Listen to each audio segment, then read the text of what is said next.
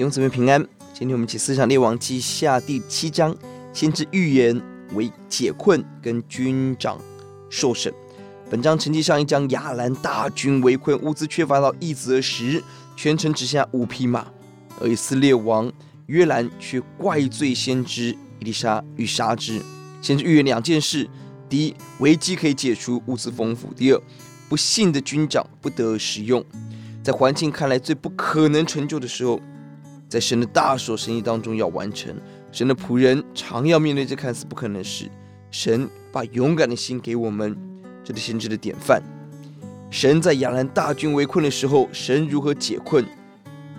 神派出了立体声的音响，超重第一，千军万马的音效，让亚兰大军自己吓自己，自己编造了一个谎言，一定是赫人埃及人的大军来了，快跑！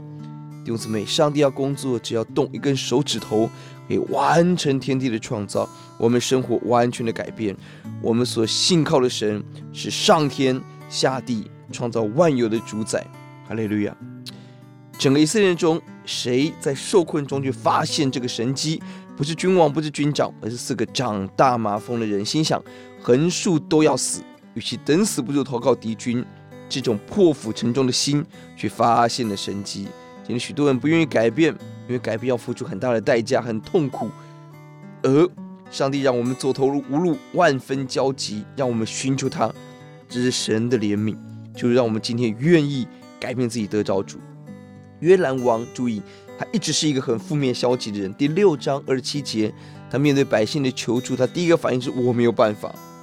三十一节，敌人围攻他的反应是去杀先知。七章十二节，他听到了神迹，一口咬定一定是敌人的诈术要欺骗我们。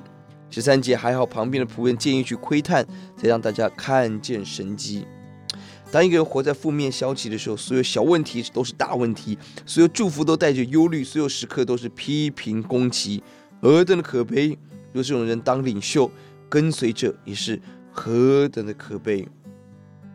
军长特别被提出来，因着不幸讲丧气的话，他第二节他甚至扬言，神即便开天窗，也不可能成就二十四小时改改变解决，但神的工作。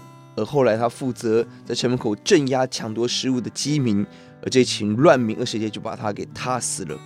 整个国际大事中，神在意每一个小人物，神使用染大麻风者去发现神机，神也使这不幸的大军长活活的被踏死。神在这世代中，在我们生命掌权，我们低头祷告，主啊，愿你开恩，让我们相信神的一句话，困问题可以解决，让我们成为有信心迎接神迹的人。奉主的名。